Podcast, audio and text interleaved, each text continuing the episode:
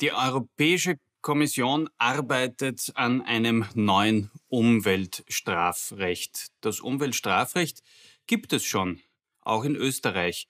Wie das Umweltstrafrecht funktioniert, das wollen wir uns in dieser Ausgabe von 3 Minuten Umweltrecht gemeinsam ansehen.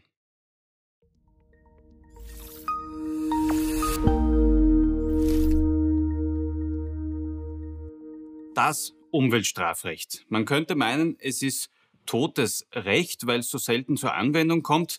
Trotzdem gibt es gerade auf europäischer Ebene wieder Bestrebungen, das Umweltstrafrecht ein Stück weit weiter zu entwickeln.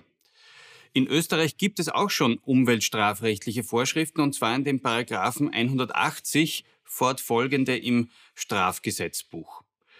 Was versteht man jetzt unter dem Umweltstrafrecht? Äh, verallgemeinernd könnte man sagen, wenn jemand entgegen einer Rechtsvorschrift oder einem behördlichen Auftrag die Umwelt schädigt oder zum Beispiel äh, Abfälle befördert, behandelt, transportiert oder Anlagen betreibt, die entweder für Menschen zu einer Gefährdung führen oder die für geschützte Umweltgüter zu einer lang anhaltenden Beeinträchtigung führen oder aber einen Beseitigungsaufwand verursachen, der größer als 50.000 Euro ist, dann begeht er eines dieser typischen Umweltstrafdelikte.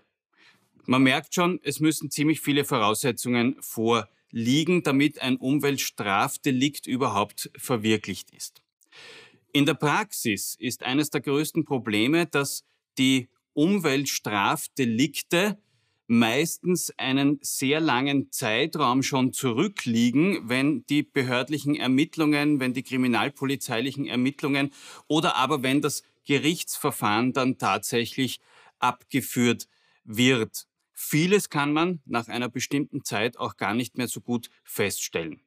Stellen wir uns vor, es geht beispielsweise um die Grundwasserverunreinigung die allerdings nicht mehr in dem Zeitpunkt vorhanden ist, wo die Verhandlung stattfindet, wo es also um die Frage nach äh, der Verwirklichung des Delikts an sich gegenüber dem Beschuldigten geht, weil das schlichtweg ausgeschwemmt worden ist. Dann müssen entsprechende Belege, entsprechende Beweise vorliegen, die im Nachhinein eine Feststellung dazu ermöglichen, dass einmal die entsprechende Verunreinigung vorgelegen hat.